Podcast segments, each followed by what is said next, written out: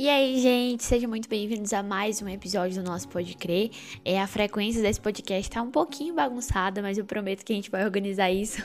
e eu tenho ficado muito feliz com a reação de vocês aos episódios, os feedbacks. De verdade, muito obrigado. Já falei isso aqui várias vezes, mas esse podcast não é meu, mas é nosso e eu fico muito feliz com o que a gente tem construído aqui. Mas vamos pro episódio de hoje, né? Se você viu o título do episódio de hoje e não entendeu muita coisa, o que, que tem a ver, né? Síndrome de Narciso e miséria intelectual. Hoje eu quero falar sobre um tema que tem arrebatado meu coração, que tem me tocado já tem algum tempo, porque é muito fácil na nossa jornada de busca pelo conhecimento a gente se deixar seduzir pelo nosso ego, que é carente de atenção, né? E quando a gente cede a essa relação egocêntrica, essa condição egocêntrica, na verdade, nós nos tornamos pessoas que não se interessam em ouvir mais nada que não esteja nos nossos é, limites, no nosso, na nossa bolha de ideias e de conhecimento, né? E isso é muito preocupante, isso é muito difícil, porque isso gera um fechamento do indivíduo em seu mundo próprio.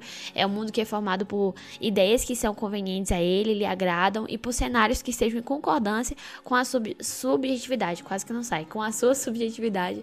E é por isso que eu tenho pensado tanto a respeito e resolvi compartilhar com vocês. Então vamos lá, antes da gente começar realmente a falar a respeito, eu queria te fazer uma pergunta para que você comece a se questionar a respeito disso, é identificar pessoas no seu círculo social que agem dessa forma, ou até se identificar se você é um mala sem alça que acha que conhecimento é tudo na vida. É, você conhece alguém com ego super, ultra, mega massageado? Essa pessoa, ela fica feliz em expor seu conhecimento sobre questões que são de fato difíceis, seja na, na teologia, eu sempre vou estar falando aqui da teologia porque é a área que eu convivo, né? Mas em qualquer outro campo de estudo, com uma pessoa assim, se você conhece alguém dessa forma, é, a gente sabe que a mera persuasão lógica e racional não é uma estratégia de diálogo, porque ela nunca se convence de que está errada, né? Essa pessoa é teimosa e ela é considerada tola. Eu, eu tomei a liberdade de considerar essa pessoa como tola, de acordo com o que Provérbios, lá no capítulo 18, versículo 2, fala, que é o seguinte. Um tolo não tem prazer no entendimento, mas sim expor os seus pensamentos. Então, uma pessoa tola é aquela pessoa que não consegue ficar sem ouvir a própria voz. E por isso que eu fiz essa relação com o narcisismo, porque assim como o Narciso, né, lá da mitologia e tudo mais, o tolo acha feio tudo que não é espelho. Por isso ele não busca entendimento, mas uma autoabsorção. Ele não quer entender, na verdade ele só quer admirar a si mesmo. E por isso que não vale a pena esperar de uma pessoa assim autocrítica, porque essa pessoa não está acostumada a refletir sobre suas próprias ideias. E uma pessoa assim, é uma, uma pessoa muito vulnerável, porque alguém que não tá, é, não é capaz de ponderar e corrigir os seus equívocos, nunca vai ser livre o suficiente para enxergar o mundo à sua volta e o quanto que ela pode aprender com outras pessoas, sabe? Inclusive, eu acho até interessante a gente destacar um pouquinho sobre Narciso e tudo mais, porque eu acho esse mito muito interessante. Narciso era um personagem da mitologia grega, né? E por causa dessa história, é, acabou é, dando origem àquele comportamento, né, na psicanálise e tudo mais, que a gente chama de narcisismo. E Narciso, basicamente, se você não conhece esse mito, ele era um cara que chamava a atenção de todo o seu redor por causa da sua beleza acima da média. Mas ele também era extremamente arrogante por causa disso. Então ele passou a vida sozinho porque ele achava que nenhuma mulher era digna de seu amor e de sua companhia.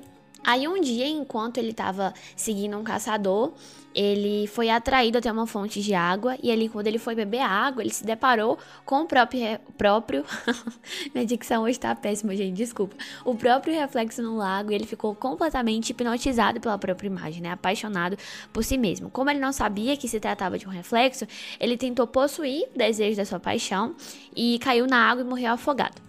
Existem outras versões também que falam de suicídio e tudo mais, mas o que eu acho interessante é destacar o comportamento desse cara e como é que muitas vezes a gente age dessa mesma forma, sabe?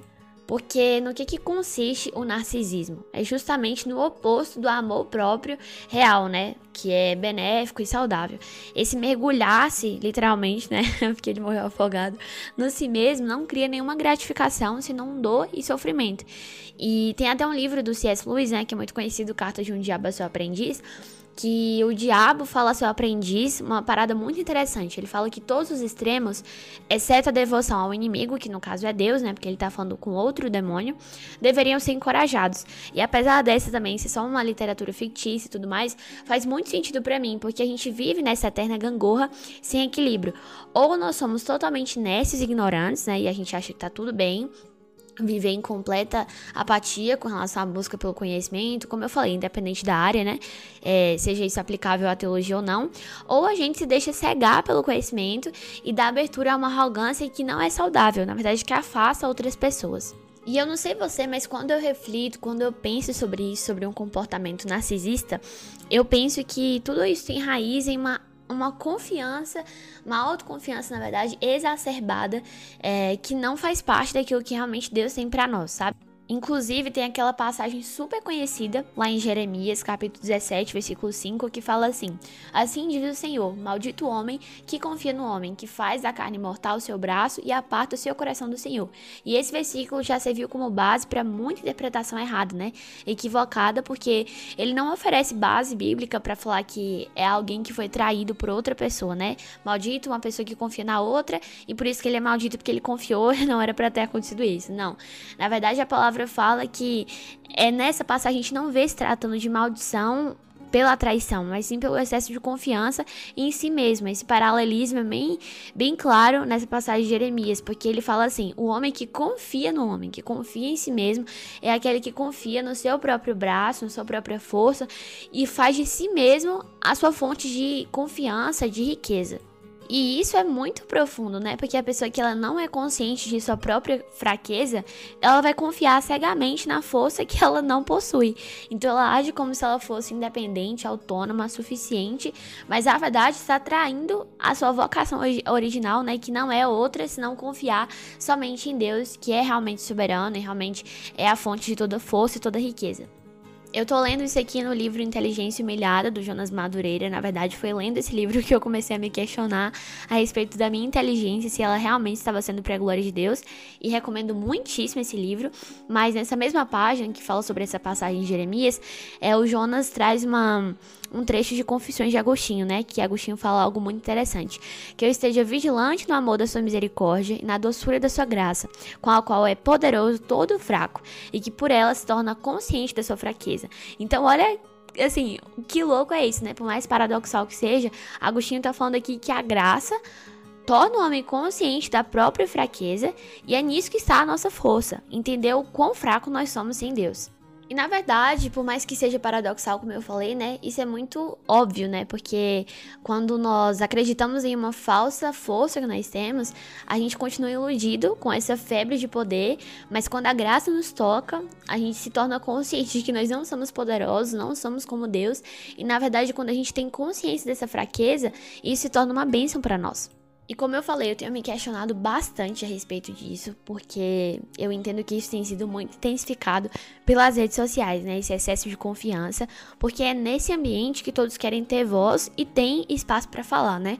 Tem até um trecho em um livro que eu gosto muito, Sociedade do Cansaço, é um livrinho bem pequenininho, mas muito interessante que fala sobre como é que a gente do Ocidente tem estado cansado com essa mania de produtividade e tudo mais, então eu recomendo bastante porque fez muito sentido para mim.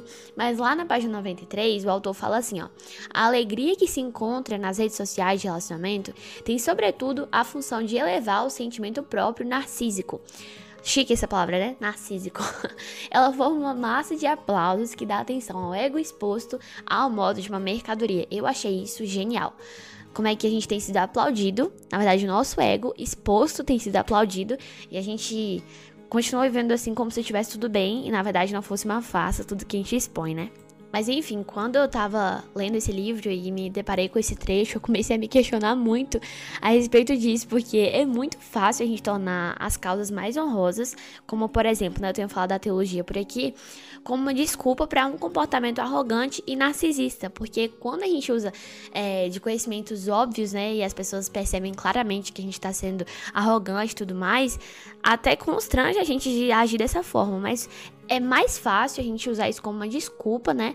Causas honrosas, como por exemplo, filosofia, teologia e outras áreas de conhecimento, para que a gente seja arrogante. O problema é que quando isso acontece, nós saturamos assuntos, tô falando no meio da internet, né? Realmente importantes com a nossa superficialidade. Isso é algo, se você não me segue no Instagram, você viu que esses dias eu estava falando de escatologia por lá, e é algo que realmente me incomoda muito, gente. Vocês não fazem ideia do quanto que isso me deixa irritada. Porque para pra pensar, tem muita gente na internet que realmente tem algo de valor a oferecer, algo importante a agregar. E essas pessoas, porque a moda é produzir conteúdo em massa, né? A moda é você ser influencer, é você ter uma coisa legal para compartilhar e todo mundo postar o que você sabe, repostar o que você postou e te mencionar nos stories, aquela coisa toda como a moda é essa de que todo mundo tem uma coisa a falar, e isso é uma utopia, né? Porque nem todo mundo nasceu para isso, para ficar se expondo dessa forma. As pessoas que realmente têm algo de valor a oferecer perdem voz por causa dos conteúdos medíocres sendo produzidos em massa e admirados em massa. E é por isso que eu coloquei é, como título também, além dessa parada da síndrome de Narciso, essa questão do, do conhecimento medíocre, né? Porque é essa a causa, né, da nossa, do nosso comportamento narcísico. É uma miséria intelectual. A gente aceita qualquer coisa, a gente acha que qualquer coisa é validada por pessoas superficiais que não têm propriedade para falar daqueles assuntos, mas eles são aceitos. Que vou te dar um exemplo aqui para você poder é, materializar melhor o que, que eu tô querendo falar aqui, porque eu tô achando que eu tô falando muito difícil nesse episódio, tô achando estranho. gente, me perdoa, não, não falo assim sempre não. Tô achando muito chique esse episódio, falando assim, toda culta, né, toda formal. Mas, por exemplo, uma pessoa que acabou de se formar e ela tem propriedade para falar sobre aquele assunto, mas não tanto propriedade como alguém que já atua naquela área, sei lá, há cinco anos. Ou então uma pessoa que acabou de se casar, isso eu vejo muito na internet, principalmente no meio web crente, né? Porque crente gosta de dar uma palestrinha que só Deus na causa. mas, enfim, voltando ao assunto, a gente vê muito disso na internet. A pessoa que acabou de casar, tem lá um mês de casado e já tá fazendo live, postando story, como ter um casamento bem sucedido como fazer seu casamento para a glória de Deus. E eu, assim, entendo que muitas vezes, como eu falei, a nossa intenção até pode ser boa, mas mascara a nossa necessidade de ser aplaudido e de ser reconhecido, sabe? E essa é uma tecla que eu vivo batendo, não só aqui no podcast, mas na minha vida como um todo, em qualquer rede social que eu uso, é seja intencional e conheça as verdadeiras intenções do seu coração a fazer, publicar, falar, qualquer coisa, sabe? Realmente é nobre a motivação pelo qual você está fazendo é, qualquer coisa. E enfim, depois que eu comecei a analisar e ponderar a respeito dessas questões, eu comecei a perceber que, por mais que todo mundo queira agregar, isso seja uma motivação legal, a maioria quer isso para ser aplaudido. E o problema é que a maioria dessas discussões de internet estão assim, repletas de opiniões, mas sem nenhum argumento sólido, né? Na grande maioria é só a gente falando o que pensa, porque para você ter uma opinião, não é necessário fazer análise alguma. A opinião é só a sua maneira de ver as coisas que te rodeiam. E o que tá na raiz desse comportamento é bem parecido com o que Luiz fala lá no seu livro Surpreendido pela Alegria, se eu não me engano. Se eu não me engano. se eu não me engano. É, ele chamava isso de snobismo intelectual. Putz, esse seria uma, um ótimo título para o episódio de hoje, né? Agora já era, mudei o episódio. Mas esse, esse comportamento, como ele fala, né? Snobismo intelectual, seria uma aceitação crítica, na verdade, a crítica, sem é, análise alguma, do ambiente intelectual comum à nossa época e a suposição de tudo aquilo que ficou desatualizado é, por isso, desprezível. Então, eu comecei a pensar bastante sobre isso, porque a gente não tá mais acostumado com tempos de espera, onde nós repousamos silenciosamente no lugar de crescimento, no lugar de formação de opinião mesmo, de análise e tudo mais, do que, que a gente vai é, aceitar pra gente e tomar aquilo como partido nosso, sabe? a gente não aguenta mais passar por essas fases de silêncio em que a gente não se expõe e tem maturidade suficiente para falar sobre determinados assuntos que, olha, eu não sei não estudei o suficiente para falar sobre isso, não tenho propriedade sobre o assunto. Parece que a gente desaprendeu a ter humildade para falar isso. Até que sim estejamos prontos para falar é, de maneira madura e sábia sobre qualquer assunto. Também no livro Inteligência Humilhada tem uma citação que eu destaquei aqui, tá lá, lá na página 58. Se você tem esse livro, você pode conferir. Mas eu acho muito interessante que o Jonas fala assim: no entanto, não é suficiente desfazer o equívoco que leva alguém a confundir tolice com limitação intelectual, porque ele estava falando sobre é, a nossa inteligência já ser humilhada por natureza, né? Esse é o principal. É, como é que fala? Esqueci, mas é tipo o principal tema dessa obra dele. É preciso ir mais longe e dizer que a tolice não representa a fraqueza de apenas alguns. Ao contrário, ela é universal e inerente a todos os seres humanos. Ele fala que a tolice não é uma característica só de algumas pessoas, determinadas pessoas ou de um grupo específico, mas que por nossa natureza, né, por nossa inteligência já ser humilhada, a tolice é algo que já está acessível a todo mundo, na verdade já é inerente a qualquer ser humano. Ele fala assim que todos os homens são por natureza tolos. A questão, portanto, não é saber como o homem se torna tolo, porque isso já aconteceu, mas sim como pode deixar de sê-lo. E isso foi algo que já tem é, tocado meu coração já há algum tempo. E no ano passado o Senhor ministrou algo muito forte no meu coração. Na verdade, não só no meu. A situação foi a seguinte: tava conversando sobre isso com uma amiga minha. E um amigo dessa amiga minha enviou um áudio para ela falando a respeito. Então, três pessoas já foram tocadas nessa história, né? Provavelmente muito mais, porque eu acredito que é algo que o Senhor tem falado ao coração aos corações quebrantados e disponíveis a isso, que foi o seguinte, algo que eu levo pra minha vida inteira. Eu tava me questionando se esse meu conhecimento, como eu falei, era realmente pra glória de Deus e tudo mais. E nesse áudio, esse amigo da minha amiga falava o seguinte: Olha, o Senhor me ministrou, né, no meu coração e tudo mais, que eu não posso construir um muro com a minha teologia, que ele tem que quebrar e desconstruir depois para poder acessar meu coração. Olha o quão profundo é isso, né? Que o seu conhecimento, independente de qual ele seja, não seja um muro para o seu relacionamento com Deus ou com qualquer pessoa que você ame, mas uma ponte, uma maneira de você crescer e servir, porque a palavra fala, né, que aquele que quiser ser o maior, primeiro precisa ser servo. Se o meu intelecto não é humilde, ele é miserável.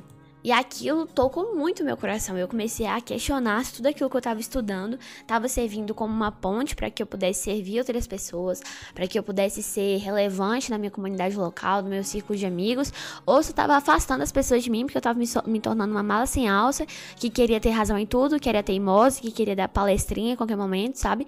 E isso foi algo que realmente me tocou bastante, porque além dessa questão, né, da nossa vida com aqueles que nós amamos e podemos servir, tem a parte do nosso relacionamento com Deus. Eu acho que eu já comentei aqui no podcast. Não, acho que não. Que no começo da minha caminhada com o Senhor, eu nunca tive muito problema com o estudo sistemático da palavra e tal, mas que eu descobri que eu tinha muito mais dificuldade com a minha vida de oração. E por que isso? Eu fico muito constrangido falando isso porque é muito real, mas vamos lá. Quando eu questionava o Senhor a respeito, né? Porque eu pensava, pô, se eu tô conseguindo ler a Bíblia, entender a Bíblia, consigo até ensinar, mas eu não consigo orar direito, e a palavra que deve guiar a minha oração, o que que tá acontecendo? Qual é o meu erro? E aí o Senhor me direcionou a entender isso, que muitas vezes eu usava algo que era honroso e nobre, né? Como eu falei, como uma justificativa para minha arrogância. Eu poderia usar o meu conhecimento sistemático da palavra, de teologia, enfim, como uma maneira de me sobressair, como uma maneira de se arrogante arrogante de mostrar, olha como eu sou inteligente, olha como eu tenho conhecimento, olha, gente, como eu sou dedicada e como eu estudo a palavra, mas eu não conseguiria me gabar e me orgulhar dessa forma com oração, porque oração é a coisa que mais humilha o ser humano, o ser humano sabe? A oração, além de ser uma maneira de falar, Deus, eu preciso totalmente de você, não consigo fazer nada sozinho, além disso, é algo secreto, né? A palavra fala que o nosso Pai que já está em secreto iria nos recompensar. Então, a nossa recompensa pela nossa oração, pela nossa devoção, não vem de homens. Se vem de homens, tem alguma coisa errada, né? A gente tá fazendo para que essa somente seja a nossa recompensa, o nosso reconhecimento. E isso, tipo, explodiu minha cabeça que eu fiquei, véi, faz muito sentido. Faz muito sentido porque aqui eu tenho muito mais dificuldade com oração, porque eu não posso me gabar por orar, sabe? Você raramente vê uma pessoa doida o suficiente para se gabar falando que ela orou cinco horas um dia, que ela ora muito, sabe? Não tem como, mas a gente vê muito disso na área da teologia, né? Infelizmente, pessoas se gabando pelos conhecimentos que nem são delas, mas foi o Senhor que liberou e deu discernimento ao coração delas para aprender tudo isso. Mas é bizarro o quanto que o nosso coração depravado acha qualquer motivo para se para querer se exaltar, né? E essa foi outra lição também que eu aprendi nesse processo, ainda tenho aprendido, né? Como eu falei, não quero dar palestrinha aqui em processo que ainda tô vivendo, por isso que eu nunca falo sobre coisas que eu ainda tô passando, espero. Isso é algo que assim, que serve para qualquer coisa da sua vida, sabe? Espere passar aquela fase para que depois você fale sobre isso, porque a gente fala muito, né? Ah, a gente tem que ser vulnerável, as nossas feridas podem curar as pessoas e tal, tem que falar mesmo, pregar o evangelho. Eu concordo super com isso, mas eu concordo que a vulnerabilidade tem limites limites e ela precisa ser manifesta em um ambiente seguro com pessoas que você conhece, né? Primeiramente, que tem muita gente nas suas redes sociais, eu tenho certeza que te seguem você nem conhece tudo mais, e você pessoalmente provavelmente nem teria coragem ou até liberdade, intimidade suficiente para falar dessas coisas que você posta, né? É algo a se pensar. Mas enfim, eu acredito que a vulnerabilidade ela é sim positiva quando ela é saudável, nos limites corretos, limite tanto de pessoas quanto de tempo. Então que você possa pensar sobre isso também. Mas uma coisa que eu tava falando, né, que eu aprendi nesse processo e tal, é que a minha inteligência nunca foi livre. Inclusive, esse é uma tecla que o Jonas bate muitas vezes nesse livro da inteligência milhada, que a nossa inteligência nunca é livre. Se não submissa a Deus, ela vai ser escrava de qualquer outra cosmovisão, idolatria, ideologia, e isso é muito interessante, faz muito sentido. Quer você acredite em Deus ou não, quer você concorde com essa conotação de escravo ou não, é a realidade. A sua é, o seu intelecto nunca vai ser totalmente livre e independente. Ele sempre vai estar tá relacionado com a sua cosmovisão, as coisas que você acredita, sejam elas religiosas ou não, né? Tô falando aqui com relação a tudo. E a terceira coisa que eu aprendi nesse emaranhado, nessa conversa, né, sobre, sobre intelecto e tudo mais, porque a gente tem conversado aqui de maneira bem fluida, nem estava estabelecendo pontos nem nada, é que se a minha sabedoria ela é meramente teórica, ela não vale de nada, né? Ela tem, tem que ser prática. Eu preciso praticar tudo que eu tenho aprendido, porque senão, se eu não operacionalizo tudo que eu aprendo, tudo que eu tenho é, vivido com outras pessoas, como é que eu tô servindo, sabe? Aquilo vai me adiantar o quê?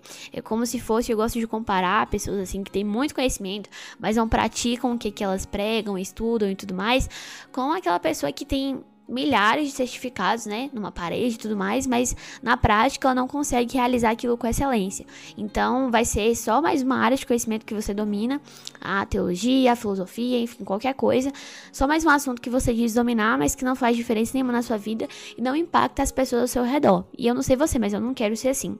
Enfim, estamos chegando ao fim do nosso episódio. Eu espero que tenha falado com você de alguma forma e que a sua sabedoria não seja só teórica, mas que ela seja prática, que ela seja uma ponte, não um muro, né? Isso é muito clichê, tem até uma frase que fala isso, né? Construa pontes e não muros, mas eu acho que isso é muito relevante para esse tempo que a gente está vivendo, em que muitas vezes a gente não pensa, né, no que, que a gente posta e tudo mais, seja no Twitter ou no Instagram. Eu tenho me questionado muito sobre o que, que eu tenho postado e pensado duas vezes antes de publicar qualquer qualquer coisa, né? Porque a gente tem a impressão de que a internet é uma terra sem lei e que não faz diferença o que a gente fala ou não. Mas aquilo pode impactar sim a vida de outras pessoas. E é isso, gente. Espero que vocês tenham gostado do episódio de hoje. Se fez alguma diferença para você, você pode me chamar no Instagram pra gente trocar ideia a respeito. Enfim, se você se identificou com alguma coisa, ou sei lá, teve algum insight, né? Nem gosto dessa palavra. Mas enfim, se te abençoou de alguma forma, compartilha com seus amigos para todo mundo poder aprender junto. E é isso. Um beijo e até semana que vem.